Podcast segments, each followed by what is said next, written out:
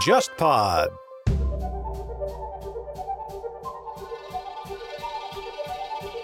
我爸最近呢，跟我老公之间有一些醋意，就是因为我老公说中文的时候就是非常的抢镜，然后逐渐呢就跃居为男一号的位置。然后我爸就突然开始表演长笛以及唱歌，他其实就是孔雀开屏一样，他希望我拍他。我觉得大家为什么把所有你喜欢的人都看得那么单一？我们从来，我们从小我们的教育，让我们接触的那些偶像英雄都是非常单一的一个形象。嗯，我觉得好像大家不太能接受一个丰富的人，一个丰富的人就是应该有很多面。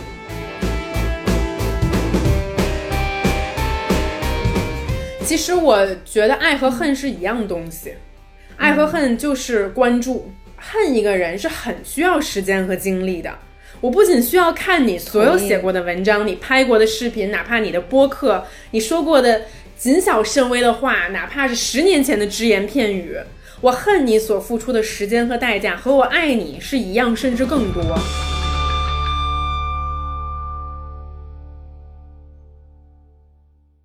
大家好，欢迎来到今天的落选沙龙，我是格桑，我是祝雨洁。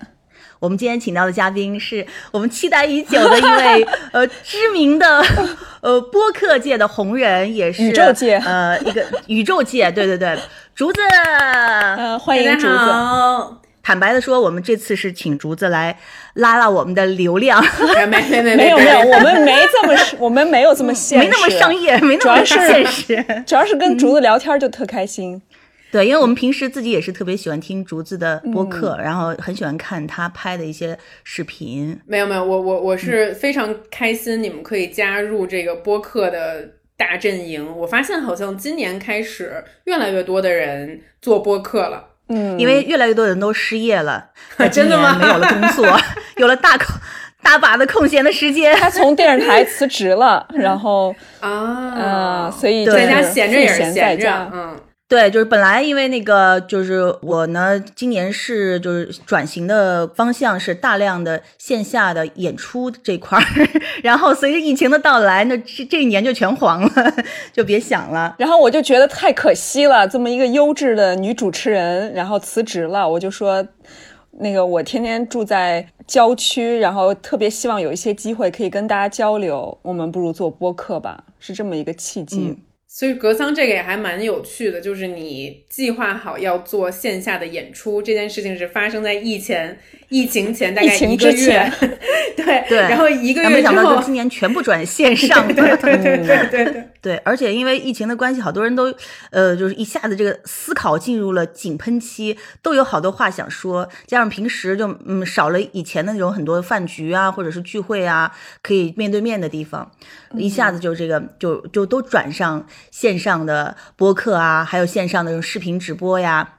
嗯，不过我留意了播客之后，就发现，哎，竹子也在录播客。之前我是对播客一直就是没有去特别关注，然后我突然就发现，说一个好的创作者，他 vlog 拍的好，然后他别的就公众号，因为竹子写的我也有在看嘛，写的也挺好。结果他那个播客录的也特别好，我就想，哎，那创作者都是全能的吗？就是每一条频道上面每一个维度都可以做出很好的内容。没有没有，小兔真的是太会说话了。我给你讲一下我的这个思路啊，就是播客为什么喜欢录播客呢？播客是从二零一六年开始录的，原因很简单，就是你可以抠着脚，然后素颜，然后跟你的朋友唠嗑，就是是你的思想负担最小的。所以说，然后不像是视频啊，或者说是文章啊，要不然就可能要在。书桌前想很久，然后视频就是更是全方位。它其实是我觉得最放松的一种媒介。然后喷嚏的话，他我的搭档也是我生活中的好朋友嘛。我们两个人在播客里面的状态，其实就是私下聊天的一种状态。刚开始做的时候，只是觉得说，哎呀，聊天的时候有时候笑的上气不接下气。如果录下来给别人听一听，没准挺好玩的。然后结果没有想到，一做就做了差不多四年的时间。嗯。嗯，对，因为一开始就是我对播客就是不是特别了解的时候，小兔说我们做一个播客，我当时也是挺纳闷的，因为呃，我最早听到的播客就是你的播客，然后我就奠定了我对播客的印象，我以为播客就得说的特别好玩儿，然后就要特别平。我说我们能做这样的播咱俩客吗？都不是很幽默的人，对吧？不是不是，我向听众朋友们描述一下我眼前的场景，就是我们三个人呢，现在坐在各自的家中，然后在视频对话，然后并且呃各自录音。然后我面前的这两位女士呢，她们背后就是非常整齐的书柜。然后琳琅满目的书籍，而我本人的背后呢，就是我的衣柜和鞋架。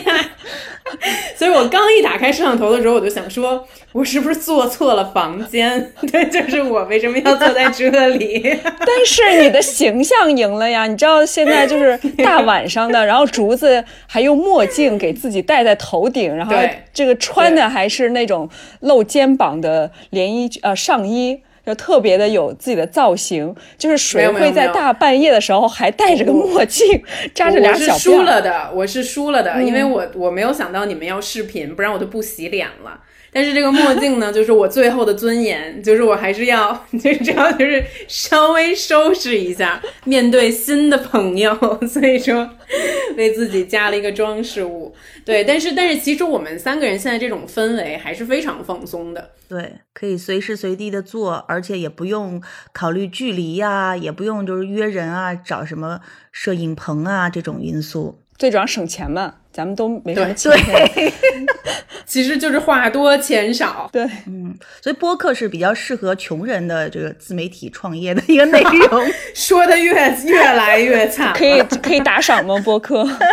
我在英国的第一条视频就是竹子拍的，嗯哦对对对还挺做作的那个读拍诗的那个视频。对，那是我在英国留下的第一条视频，然后就是当时我还特别期待嘛，我就想我第一次可以在英国拍点视频，因为之前都是写文字，从来都没有拍过视频。那个时候他还没有，还在国内没这么火，对吧？我也没有很火，就你们也不要把我说成了瑞安娜。像我这种刚经过大风大浪的人，先就稍稍微现在在没有学你习谦虚。你也是上过热搜的人，我们都没有。但是当时在英国，我记得那好像是二零一五年吧。然后我跟小兔认识是因为我们中间有一个共同朋友乔大伯。后来小兔找我拍了片子，然后我们陆续在伦敦就有见面呀等等的。然后但是没过多久之后，我就经常回国了。啊、然后上次见面还是我在上海，我去小兔家里面找他这样子。那个时候就是竹子帮我拍那个视频的时候，我就觉得，哇，这个姑娘精力超级旺盛，而且特别认真。她在家里面做的那个分镜头，我都不记得了，可能这是你的工作习惯，所以你没有特别的记忆了。可能是因为当时很穷吧，然后觉得就是 祝小兔是一个大人物，然后又是一个听起来非常诗情画意的系列，然后想出作品吧，然后就非常的认真对待。我记得我们有去那个 Richmond Park，对他一大早就开着车带着我，那时候还没有睡醒。然后那个自她就是还准备了什么服装道，还让我准备道具，就是真的很认真的准备。我那个时候还没有拍住在英伦，所以我其实根本不了解怎么去拍视频，我是个完全一个外行。我记得当时我们在 Richmond Park 找到一棵树，然后树前面好像有一个石凳吧。我就跟小兔说：“你现在去睡在那个石凳上面，很做作的让我躺在上面。做作的动作，非常做作，就是我们两个人最做作的心，就是揉捏在了一起。我说你现在就是一个人在公园里听风的声音，然后睡着了，然后穿的一身非常文艺的衣服，还戴着什么帽子啊，什么就是还提着一个皮箱，就有病，就觉得自己是吉米漫画里的那种人。对你做的那个脚本就是很像吉米漫画嘛，就特别有少女心。反正就是挺挺有趣的一个经历啦，我觉得。嗯，所以那次那个拍摄是呃有钱的吗？有品牌给钱。嗯，对，反正有给点儿，我记得。但是这制作的精良的水呃这个程度还是超出了小兔的之前的预期。其实不是很了解，当时还是对做视频是一个很茫然的一个状态。但是竹子做了以后，我大概就能懂一些。哦，原来他们做视频真的比我想象中的那个工作量要大很多。特别是像竹子，他作为又要做摄像，他还要去想镜头，他其实要做大量的准备工作，他还得当司机，因为我们要去很远的地方嘛。对对对对，我当时应该是我人生最艰苦的一段时间，然后对，然后因为说实话，拍就现在短视频变得已经非常的火热了，但当时还是一个。我当时就纯粹，它就是我的一个工作，嗯，然后可能有一些呃观众朋友是通过 vlog 了解我的，但实际上在拍 vlog 之前，我在英国有大概两三年的时间，我都在拍婚礼，然后就是自己扛着相机，然后东奔西跑，然后每天就是乐呵呵的，然后。给牙买加人拍完，给西班牙人拍，然后给爱尔兰人拍完，给尼日利亚人拍，然后就觉得说，呃，年轻嘛，然后也不觉得累，就觉得说，哎，我可以通过这个方法来观察英国社会。其实对我来说，这是最大的一种滋润吧。然后逐渐是在拍婚礼的过程中，然后有的时候可能会拍一些所谓的这种 behind the scenes 花絮之类的，跟工作人员打打闹闹啊，或者自己开车去某个地方，觉得挺惊险的呀。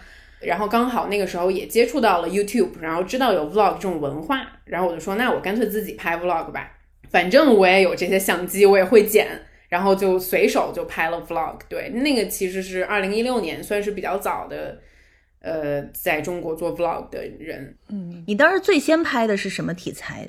我第一个拍的一个 vlog 是一个特别特别俗的一个题目，就是所有的 vlogger 都拍过这个题目，就叫做 Spend a day with me，就是跟我过一天。嗯，然后我记得那个时候我是一个人在柏林，其实一个人旅行大多数时候也还挺无聊的，然后我就开始拿相机拍，然后拍完之后我就剪了，然后现在看起来就是非常非常的无聊以及不专业，然后一个非常非常随性的一个 vlog 吧。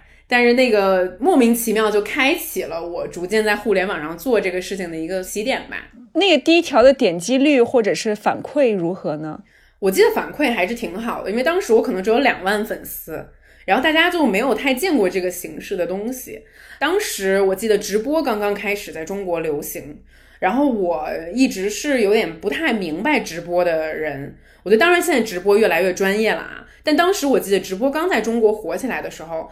很多人就是会花很长时间，比如说盯着一个人吃饭，给他的孩子换尿片，还有人看睡啊睡觉。然后我就想说，你们都在干嘛呀？然后对于这种非常非常未经处理的、过于呃 raw，就是过于粗糙的东西，当时我是有一点点抵抗的。然后我觉得其实 vlog 也还是很粗糙、很真实的东西，但它起码是一个人就是比较。呃，生活化的记录之后，呃，起码它也经过了一点点再剪辑，其实有点像很早以前我们在电视上看到那种美国家庭录影带。对，我觉得这个东西它还是有一点点纪录片的那种特质在里面的。所以，我我当时很想说，哎呀，咱们别玩直播，咱们还不如一起 vlog 呢，那更好玩。所以，其实当时我可能内心有一种这种潜台词，然后自己就开始拍 vlog 了，也希望可以鼓励更多的。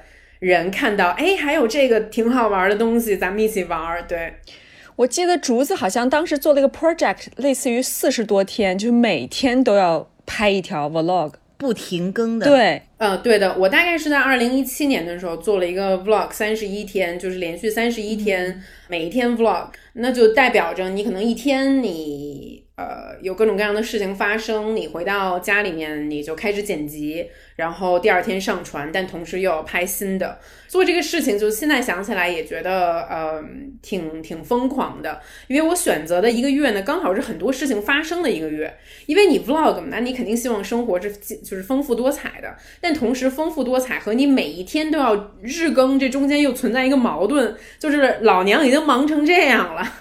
老娘回来还要再剪辑 vlog，然后有时候可能就已经喝多了，然后就想说，我靠，我到底是在干什么呀？那时候我也没有接广告，我就是纯粹一个，就是喜欢拍 vlog，就是为乐趣的这么一个人。然后，但是其实现在回回来想，我自己觉得说，当做一份在互联网上的记忆。因为我是一个非常非常大条的人，我的硬盘很多，什么乱七八糟都没有了。以前的很多旧照片、旧视频也经常都基本上找不到。但是我可能还是在搜索自己的做过的这个视频里面，我能看到二零一七年的东西，我可以看到当时三年前还是那个就充满胶原蛋白，然后甚至有的时候对着镜头有一点尴尬和木讷的那种表情和状态，然后以及我当时试图去记录的那种心情，这个东西还是非常非常宝贵的。不过拍 vlog 有一个问题，就是拍 vlog 的时候，你要一直有这种新鲜的素材和有话要说。和有事儿要发生。对呀、上哪儿去找那么多素材啊？其实我觉得，呃，vlogger 会分很多很多类型。嗯，第一种类型可能就像你们说的是体验派的这种人，我就是闲不住，我就是想出门，就是想去玩儿，想去旅游，想去做事情，想去认识新的朋友。那我本身的生活状态可能就是一一个非常好的素材。那第二种人，我觉得他可能是属于记者型的，嗯，可能我记录的这个事情并非是我的生活，而是我想带你们去看，或者是想去探索的一个事件，或者是一种人的生活状态，我们一起去看。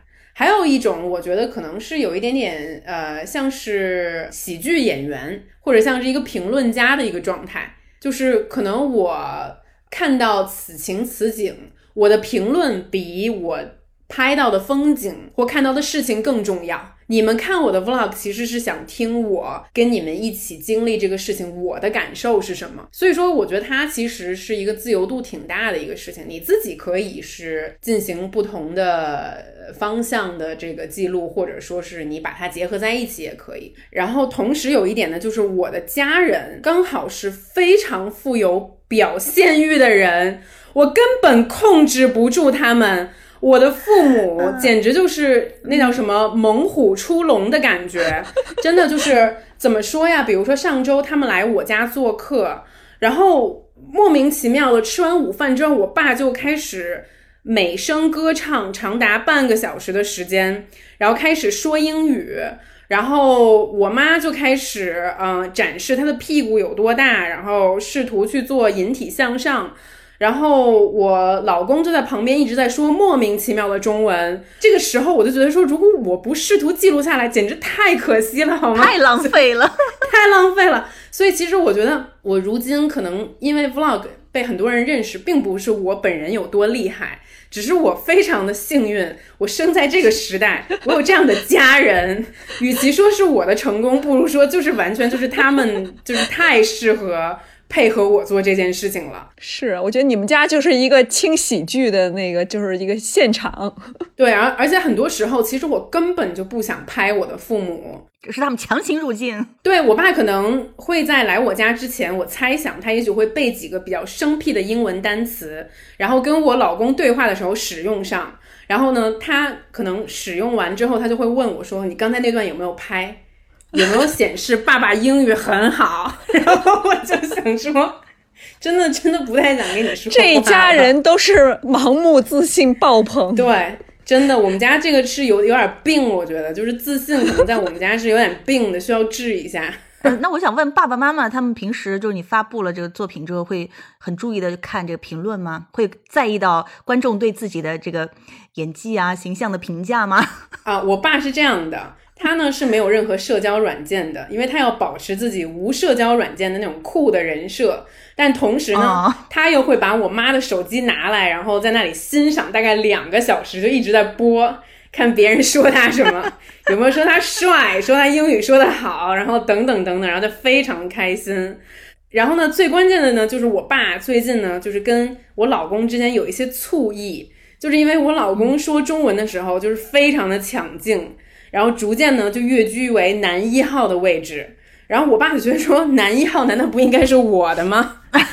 然后，然后我爸有时候就来我家的时候，我就因为我在做饭，然后我爸就突然开始表演长笛以及唱歌。我想说，爸你在干嘛呀？他其实就是像在孔雀开屏一样，他希望我拍他，他希望可以通过自己的实力把男一号的位置给争取回来。所以说 我爸是非常非常在意的。然后我妈呢，其实说实话，我觉得。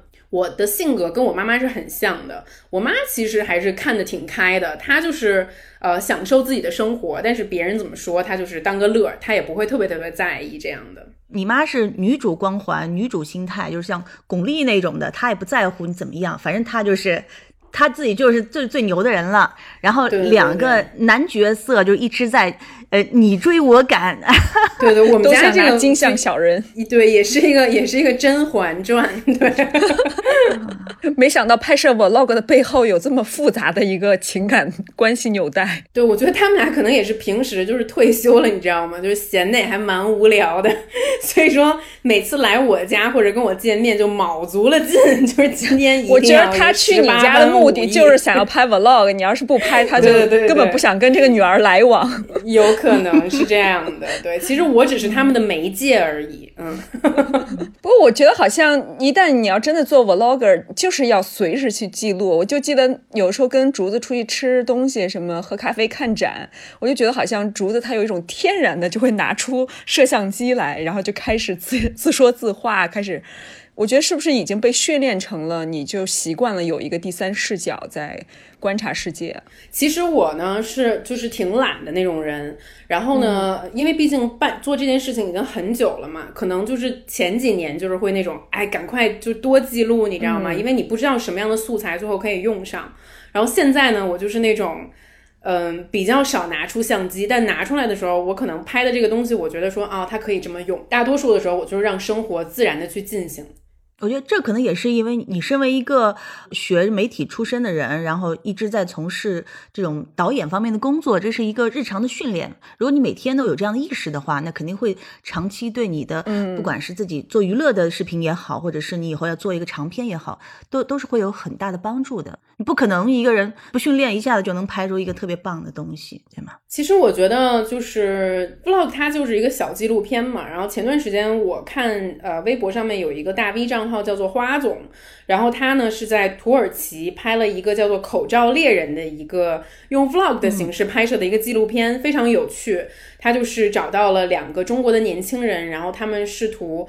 做一些口罩进出口的生意，因为可能当时有一种呃非常稀缺的这个材料，棉布材料很难找到，然后他们在土耳其试图去呃制作，然后运回中国，甚至是分销在全世界。然后这个整个呃片子大概是一个小时的时间，全程它应该都是基本上拿手机拍的。然后呢，但是你觉得它的手法基本上就是纪录片的手法。我看这个片子的时候，我注意到了一个细节，我觉得非常有趣，就是呃，这个人到底是如何巧妙的运用 vlog 这种模式？你就是看你的受访者，他到底是看你的相机还是看你的眼睛？就举一个例子，我可能在这里面我在跟你们说话，我在录这个事情，嗯，但实际上你们应该去忽略到我手里面拿的这个器材。你们应该就是看着我的眼睛跟我这个人说话。我这个相机具体是拿到这里还是拿到这里？它其实只是就好像是这个脚架放的位置而已。但最重要的是你要让别人忽略这个脚架的存在。这样的时候，你得到的内容才是最不做作的，才是最真实的，是所有人想去呃把它保留下来的那个瞬间。嗯。那除了拍摄以外，你觉得最烦的环节是那个剪辑吗？就大量的素材堆在电脑里面。我觉得剪辑是一个让人又爱又恨的事情，就像写作业一样，你知道吗？就是你写作业之前，你可能觉得说，哎，我不想写，好烦啊。但你开始写了之后，你会发现它其实是一个相对封闭的空间。就是我觉得现在的社会上，人的注意力太容易分散了，很少能有一件事情，你说 OK，我在做这件事情的时候，我就是不会分心。但是我的剪辑，它难得是会创造这样一个磁场，就在那一刻，只有你的电脑屏幕和你，然后以及你脑子里面的音乐，你去构思你前面的这些素材如何去组织它们，那个过程对我来说，如果一旦进入了的话，还是很美妙的。但进之前，你当然会觉得，哎，不想剪，好烦呀，等等等等的。对，那你平时就是一个，就比如日常的这样的一个视频的话，呃，拍摄和剪辑就是各需要花掉多长时间呢？呃，如果是日常的 vlog 的话呢，可能拍摄的话两三天的时间，然后剪辑的话就是一天，这个还是算比较比较快的一个速度了。你的素材的量和这个成片的这个比，呃，有有多少呢？素材的话，就是基本上都会用上，就很少有用不上的素材。因为我就是我的素材很少，因为平时就是现在有点懒得拍，所以就大多数是可能我觉得很有趣的东西我才会拍。所以我觉得这个比例可能大概能有百分之七八十，基本上拍的都会用用得上，只是用用多少。如果有十条素材的话，七八条素材都会用上。嗯，因为我觉得就是你又做播客，又拍 vlog，然后还有自己的公众号，然后还有一些就商业的呃作品，还有还有你自己想创作的一些东西，那这个时间好像管理起来也是挺麻烦的，而且你还要保持这个非常鲜活的生活。嗯，对对，他也没有减少这个怎么浪漫的时间，做饭呀、对你的时谈恋爱啊。间怎么怎么对他绝对安排？他才应该出时间管理，他完胜罗志祥。我是女版罗志祥。其实我我觉得吧，就是疫情给我带来挺大的改变的，就是因为你大多数时候可能要学会独处或者在家里。然后大概从今年年初的时候，然后我跟我老公约法三章，然后我们一定要形成一个非常非常健康的作息，就因为我们两个人发现，我们平时大多数的焦虑都来自于自己想做的事情做不完。然后呢，我们两个人就开始尝试，无论如何每天十点半以前一定要睡觉，第二天七点钟一定起床。然后我们就是像军人一样的这个有纪律。然后七点钟的时候，他把我叫起来，因为他就是更有纪律。然后呢，然后我们我们七点到八点钟是吃饭的时间，八点钟准时开始呃工作。然后我基本上在十二点之前会做一些输入型的工作。包括读书，然后看一些资料，做一些 research，然后包括可能写作呀，或者写剧本呀，基本上是以你自己的意志为中心展开的工作。然后中午的时间，然后做饭，然后放松一下大脑，可能在做饭的时候听一听我们的播客之类的。然后从下午大概两点钟开始继续开始工作，但可能从两点钟从到六点钟的时候就开始做输出型的工作。这段时间可能我会拍摄，然后我会进行工作上的沟通，然后写一些方案，然后写一些文章等等等等的。然后呃，晚饭以后的时间基本上呢，就是如果工作还没有做完，就继续工作，或者的话呢，就是我们两个看电影的时间。其实它还是另外一个输入型的时间。然后当你把你的一天严格的分成这三个部分的时候，你会发现说，哎，明明我的工作时间只有四个小时，可是。我却可以把原来我认为需要一天才做完的工作全部都做完。我们大多数人都是有多多少少拖延的这个性格和情节在里面的。但当你知道你的工作时间就只有这么长的时候，反而你会出现一种精神上的弹性，就是你会有一种内在的力量爆发，就是说，OK，赶快在最快的时间把工作做完，这样我晚上还有时间可能会看电影。对，然后开始这种生活到现在可能大概有两个月的时间了，我觉得是还呃受益挺大的。不过我觉得竹子给了我一点点启发，我想到就是比如说，你看我经常就是一整天都在家宅着，我的效率极其的差。但是比如说我今天答应了跟别人有一个见面，要喝杯咖啡或什么的，我就希望说在出门之前把我手上在写的东西写完。然后就会突然茅塞顿开，然后灵感迸发，所以可能给自己一些 deadline 这样的一些节点还是管用有效果。但是我确实承认，在我的所有工作类型里面，拍摄、录播课、写作，或者说哪怕是写策划案等等的，我觉得最难最难的，也是我最佩服你们两个人的，就是写作。就是我可能在其他方面不太会拖延，但一旦到了 写作上面，就真的。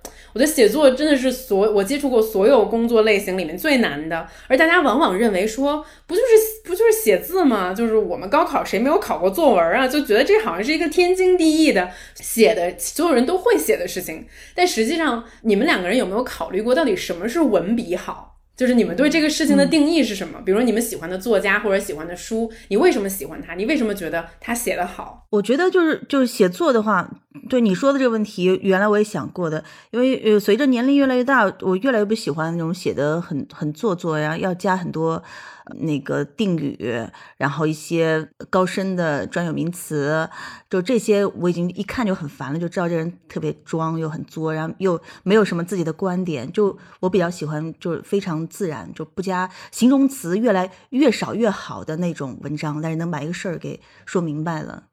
嗯，但是就是说写作，我们也经常是，我不知道小兔怎么样，我只能是从深夜开始就可以进入一个安静的状态，然后把这个那 Word 文档打开以后，枯坐几个小时，上面除了标题空无一物，也有这种事情，也很苦恼啊。我觉得其实写作跟拍 vlog 或录播课，它很接近的一点，都是一种表达嘛。那你有话要说，并且一定是要说真话，就是你这个东西你不能说假话。你凡是带有表演性的，然后那种说假话的，你一读你就完全就知道说这人不是发自内心的想要写这个东西。所以，但是表达欲，我觉得每个人是有限的，有的人就表达欲强，他就特别能写。但比如说，像我今天跟你们录完了播客，我就不会再写了。就我想，就没有那个再没有写的表达欲了。所以就是要特别珍惜你的表达欲。当你特别想写的时候，你要赶紧写。那个时候没有了就没有了。对，而且一般来说的话，我们容易接受一个信息，就是一个人他如果口条特别溜的话，那他写字儿肯定会差一点。一个人，对，如果作家一般写的文笔特别好的人，你看都是生活中都挺不善言辞的，所以你也很难做到就是能文能武。嗯，他也有，比如说就是有很多学者，他分为两类，一类是学斋型的，就是他所有的工作都在书房里啊，通过阅读、通过写作来完成；还有一类就是非学斋型，可能演讲型的，比如说像英国的哲学家以赛亚·柏林，他所有的稿子他只写过一本书，就是《马克思传》，然后他其他所有的书都是他的演讲稿让学生整理出来的。他就是越演讲他越兴奋，听众越多，他表达的观点就越出彩。所以有一类是这样的人，就是这种也，我觉得可能也是比较天才型的人吧。嗯，那你说这种人，就孔子也是这种人，孔子自己也没有写过什么 书，对 对，都是哒哒哒哒每天说学生记的笔记嘛。嗯，我觉得呃，就像刚才两位讨论的不同的创作者的类型吧。我也觉得很奇妙，比如说，呃，我挺喜欢看十三幺的，就看徐志远采访很多人。比如我看贾樟柯的时候，我就非常的生气，就这个人为什么这么会说，又这么会写？他整个人就像一部文学的复读机一样，他说出的句子就是你觉得说，哇哦，这可能是我写，我要花大概三天的时间组装，我才能写出这样的句子。他随随便便便就说出来了。那可能这种人就是有点像天才型的人，就咱们就只能有点生气。比如说我前段时间看他采访金宇澄，然后我也是很会很会组织自己的语言，说话非常的有情境感的人。所以说说到这个。创作的形式吧，无论是播客、视频还是文字，就像刚才两位说的，它其实最终的是把你自己的一个观点进行有逻辑的传达。只是可能视频的形式我们看起来是比较轻松的，我们有的时候更容易去买账，但其实我们对于文字会更加谨慎一些。那文字工作者呢，也需要玩更多的游戏，小心的把自己的观点藏在各种各样的褶皱里面，等着读者自己去发现，自己去解开这个谜题。所以说，呃，有时候我觉得也挺分裂的，你去就是尝试不同的类型，嗯。没错，就是我有时候也在想，就是你一个媒介使用多了，它会势必要影响到你的写作。因为我身边很多作家朋友，还有作协的一些老师，就经常跟我说，一定要少写微博啊，少写公众号，因为你会天然的把这些语感带入你的写作中，这个是对你的损伤特别的大。然后也会经常举例有一些。对，经常写呃微博的一些博主，他们在写小说的时候就会写成微博体。嗯，对，所以去切换每个频道，这个是太难了。因为其实，在自媒体的时代，我们都在追求如何最快的被人认同。我举一个特别简单的例子，比如说咪蒙以前的公众号，呃，包括他现在还是在呃生产一些各种各样的自媒体的账号，那些观点更容易。波动大家的心弦，更具有煽动性。从段落上面去看，它全部都是短段落，它一段只有大概两句话，最多三句话，它直接就换行了。那其实我们打开很多的文学名著，一段里面大概可能有七八句话，甚至十几句话。可能一段你要是去读什么，就是更加意识流的，可能一段就是两页纸。就作家本人根本就不追求我如何快速的。让你读懂我什么意思？抓住你的心，嗯，对我就是期待我的读者是全社会百分之零点零零一的人，可是当你面对互联网的时候，你就要理解我们互联网前段时间他们说这个本科率是多少，是整个互联网好像有本科的人也就只有百分之几个位数，个位数字。对，那我们的这个读者在产生变化的时候，如果说你最后追求的结果是让他理解你，那你的方式一定会发生改变。对，嗯。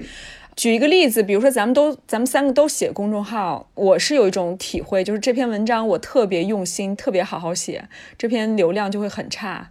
然后另外一篇我觉得可能就非常的随便，然后那篇结果就特别受欢迎。这个就是让我意识到说，在互联网上创作，有的时候那个流量和你本身你创作的那个初衷有可能是相悖的。我同意。当你一味的去满足流量的时候，有可能就会让你不断的陷入一个就是低质量的一个生产中。是的，因为我认识的一些作家，他们是特别反对公众号写作的。他们觉得，就是公众号写作，你就会损失你的这个文学性。与你受过一个严格训练的作作者来说的话，是很伤他的这个文学天分的。你如果是就是在写一篇自己小说什么的话，可能没什么人看。但如果是就是今天发生一个什社会事件，你热点你要追评点评的话，这种肯定是流量很高的，有点击率的。那你就算是你这坚守自己的。一个创作操守，但是谁不愿意自己的公众号被人点击多呢？你还是会不由自主的就想，哎，今天我写写这个事儿，写这个事儿能够博得更多的这个点击，也也会有更多的什么打赏之类的，所以你就会不知不觉的会被带偏。怎么才能耐得住寂寞呢？就是我觉得好的创作者一定得有一颗能耐得住寂寞的心。没错，可能还是家里需要有矿吧。那你，如果你在做内容的时候。你不去考虑去讨好你的受众，你不去想追求那个流量，才有可能真正写出你最想写的东西吗？对，但是其实也很奇怪，因为我想，其实我们三个可能有一个共同点，就是我们一直在从事其他类型的创作，刚好自媒体成为一个入口，我们就进来了。但是做自媒体可能并不是我们的初衷，所以说你其实你自己本身是有一个别的初衷的。既然有这样一个媒介形式，可能被人能关注到，那代表别人关注你的原因是因为你的初衷是这样的人，你是这样的一个自己。但是在这个过程中，你又想去迎合别人，这个其实是一个矛盾啊。所以，其实我觉得我自己长时间以来，可能在互联网上最大的一个博弈，就是我想成为什么样的人，而不是别人想看你成为什么样的人。但同时，你也要考虑，就是说，这个是一件非常自我的事情吗？还是说，这个事情里面也许有一些更复杂的因素，是你不愿意去考虑，或者是你根本没有考虑到的？比如说一些商业的因素。谁不愿意成为最自由、最潇洒的自己？就是我想说什么就说什么，我不管你怎么想。嗯，所有的人都在鼓吹我们说，你就做你自己就好了呀。我就是想看你做你自己。我的视频下面总是会有人留言说：“竹子，我想看你很开朗的笑，你笑的没有以前那么开心了。”其实这些东西都是别人对你的一个臆想，然后呃，同时别人又希望，其实我觉得大家有时候说这个话也并不是说他想得到一个你的反应，他说这个话是因为他自己可能有类似的感受。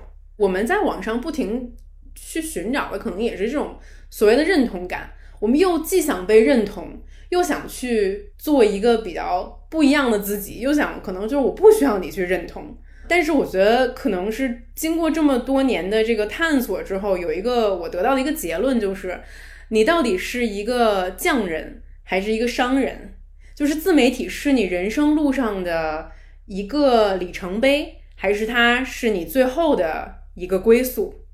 如果说它只是你。万里长征中的一站而已的话，其实你也不需要把它看得那么认真。但是如果你把它真的当做一个商业在经营的时候，那不好意思，你就是要需要去经营一个人设，你就是当不了你自己。对，如果是你要是把自己当成一个商品在出售的话，那确实要遵守一些商业的规则。那包括在网上哪些话要注意不能说，哪些真实的自我不能够全部流露出来。这点我也是觉得挺痛苦的一点吧。比如说，我觉得格桑你也很能理解，因为格桑一直也是一个在微博上是个公知的形象，就是特别的三观特别正，然后总是行侠仗义，然后替弱者发声。但是我发现一个问题，就是当我们去为这些社会公共议题去发声的时候，你必然就会带来特别多的一些负面的东西。这些又影响到说你就不可能太自由，然后你不是大家想象中的那个岁月静好的一个女性，嗯，然后也会影响到你的商业，但是同时你又忍不住，你就是想要去探讨那些问题，其实那个可能是你一个初衷，但这个就是出现了一个巨大的割裂。嗯，小兔聊到这个，让我想到了两件事情，一个是前段时间我看 Taylor Swift 的那个呃美利坚小姐她的那个纪录片，然后其中让我印象非常深刻的一个情节就是。他要发表一个政治观点，就是我要向你明确，我这个是我支持的事情，这个是我坚持的事情。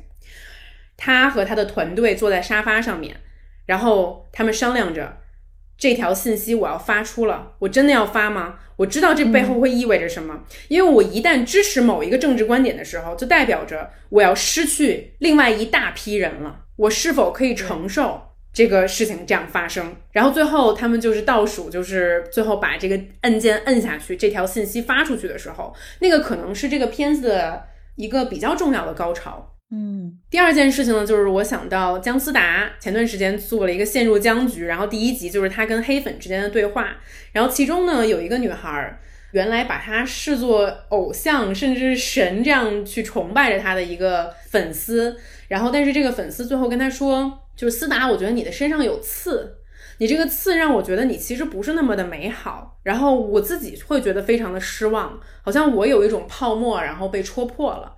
然后这两个事情就让我觉得非常非常的动容吧。就像我们刚才回答的问题，就可能就一方面，你作为创作者，你希望别人看到的，甚至就是你带刺的一个形象，有政治观点的锐利的一个形象，但是可能。你去试想，在互联网的另外一端，别人可能只想看岁月静好，可能有一些观众他就试图在寻找精神鸦片的存在到底在哪里？你是吗？还是你不是？他压根儿就不想吸取任何具备负能量、争议性、批评性的话题和言语进入他的视野。甚至说像 Taylor Swift 一样，他不希望你选边，因为他可能就在其中一边，他不希望你跟他是对立的，还是等等的，就是这些选择题可能在每个人心中只有那么两三道这么简单，所谓的非黑即白，所以有的时候网络是相当无情的。嗯，但是我想，就是我们每一个人把我们的内容放到互联网上，你已经变成了一个社会性的一个内容。那么，既然你是一个社会性的一个创作者，那么你所有的观点，它其实本身就是带有政治性的。你已经进入政治议题里面了，已经在这个环境之下了。就是我之前在读那个萨义德的知识分子论，他就在说，所有的所有的人，只要你发表了观点。你创造的内容被别人看到，那它本来就已经具有了政治性。那你不经意间，你肯定就会有自我的观点的输出嘛？我觉得这点也是，我觉得大家为什么把所有你喜欢的人都看得那么单一？因为每个人都是立体的。我们从来，我们从小我们的教育，让我们接触的那些偶像英雄都是非常单一的一个形象。嗯，我觉得好像大家不太能接受一个丰富的人。一个丰富的人就是应该有很多面。我觉得其实观众可能是非常自私的，我们也是在我们喜欢一个人的时候，我甚至希望在我心中有一块纯洁的位置，你就在那个位置待着就好了。举个例子，可能我也是粉丝，我可能很喜欢王菲，但可能突然有一天，我随便举一个例子啊，王菲也许加入了某一个我不认同的宗教，然后我会觉得说。为什么我心中的这片净土好像就是掺杂了一些更复杂的东西？所以从这个角度上，有时候我也能理解单一性和复杂性它之间有一个矛盾。只有你的家人和你身边最亲近的朋友可以接受你是一个复杂体，你作为一个复杂体的魅力所在。嗯，我们不要奢望互联网上的陌生人可以去接受这件事情，而其实。自媒体时代已经让这种复杂性变得更容易被接受了。嗯，可能如今我喜欢一个博主，甚至有的时候我很羡慕很多呃更加小众一点的博主，他可以非常丰富多彩的展现自己各种各样的观点，他的任性、他的淘气等等的。但也许他的粉丝只有五万，甚至是两万，这人数已经很多了。四百米的操场就够占半个操场的了，我觉得就够了。嗯，我觉得就能有这种就是互联网上的知己，他其实一定是更加小众的。对你不要奢求既有一个大众的接受度，然后同时又所有的人都可以理解你的复杂性，它确实就是很难存在。嗯，这个从反向来说哈，就比如说我在互联网上关注一个，呃，比如说是美妆博主吧，这个美妆博主特别会化妆，然后就是就是就有很多可以值得我学习的东西，然后呃，看他这个化妆也很解压，这样一个人，他一直输出美妆的视频，然后嗯，大家就很爱他。但有一天他突然就是发表一些小粉红的言论。那我肯定对他也会有也会有自己的看法，我肯定不喜欢他了。嗯，从所以从反向来说，有人喜欢看你的一个作品，一直看，但是有一天你发表了这种公知的言论，那那个小粉红的粉丝他肯定就不乐意了。这如果反向来看的话，都能够理解。嗯，所以我们就要做好愿意付出多少代价去应对。比如说小兔接受的就是。帮品牌做推广，然后人家这种黑粉是直接跑到品牌那边去，对，那就是一个很伤害的一个行为，就会造成很大的损失。对你，对我觉得可能就是互联网时代，它有一个好处，它至少让创作者可以第一时间就是被看到，对吧？但同时你就是要接受过去的作家他们写作，他们出了书，然后读者是跟他们没有这么一个快速的反应。那可能是啊，他们通过书信来往啊，或者是签售会，但是那个都是已经非常滞后了。但是现在咱们在做的一切都是第一时间就已经开始被看到的人开始去影响，所以如何去平衡他们的影响和你真正想要创作的内容，这个之间的这个巧妙关系是我们要去拿捏的。然后还有就是我们要面对这些泼黑水的，然后因为作恶的成本真的太低了。就是他来攻击你的都是一些僵尸号，这些僵尸号的成本非常的低，大概你只要花几十块钱就可以买几百条来攻击你的言论。也就是说，在这个时代，作恶的成本和你就是我们好好创作的这个完全不是一个量级。我们要付出很多，但是那个可能只要花一点点钱或者动动手指，因为我们是在明处，然后还是实名制。那么对方是谁，屏幕之后的那个人是谁，你是不知道的。然后他是可以在这种为所欲为的、毫不负责任的这个情况下去发泄他的情绪。对，就是呃，正是因为因为时代现在便捷了，我们创作的成本大大降低，我们创作手段很丰富，然后他评论者的这个成本也也很低了。以前的话，你的黑粉要呃花时间写一封信，然后要遣词造句，然后要好好骂你，然后还得粘上邮票，呃，花这钱寄出去，还要抱着期待看你能不能收得到，你还不一定能收到。他要给你发一个。差评要有一个很大的成本，对，然后还要付出自己付出自己的心血。但是现在你给个差评的这个成本，你就在网上就敲几个字儿就可以了。而且过去博客时代，大家还记得吗？博客时代也很多比战，但是那些比战是很精彩的，有一种思想的博弈。嗯，但是现在微博啊什么的，它没有思想的博弈，它是直接的用一些泛政治化的言论，非常粗暴的去攻击你。你想跟他讨论都没法讨论。其实我觉得这个事情我也是经历了思想的反复吧，就是像人生的一个又一个大波一样，就是肯定是经历了很多很多的起起伏伏。我觉得每一个人一开始被陌生人莫名其妙的攻击的时候，内心都会有一种觉得自己很冤枉，觉得自己就是窦娥，就是我，甚至像刚才小杜说的。我我我甚至想跟你辩论，但是连辩论的这个这个平台都没有。这个可能是你思想产生的第一步，就是想去为自己辩解。然后辩解发现这件事情也无济于事的时候，你就开始会产生自我怀疑。可能人生总会有几个点，就是深夜一个人在沙发上面喝醉了痛哭，觉得说。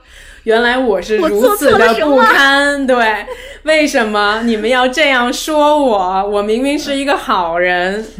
然后呢，紧接着可能第三个阶段就是你觉得一切都没有意义，我什么都不想做，我想在人世间消失，你们谁也不要来找我，这样也没有爱，也没有恨，就是那种武侠剧里面那种 那种超然的阶段。对对对对，嗯。然后，但是可能第三个阶段啊，随着人的这个耐受程度不一样，或者乐观程度不一样，有的人可能会啊是一天，有的人是呃一个月，甚至一年，或者是永远。但如果你可以把第三个阶段度过之后，也许你会来到第四个阶段。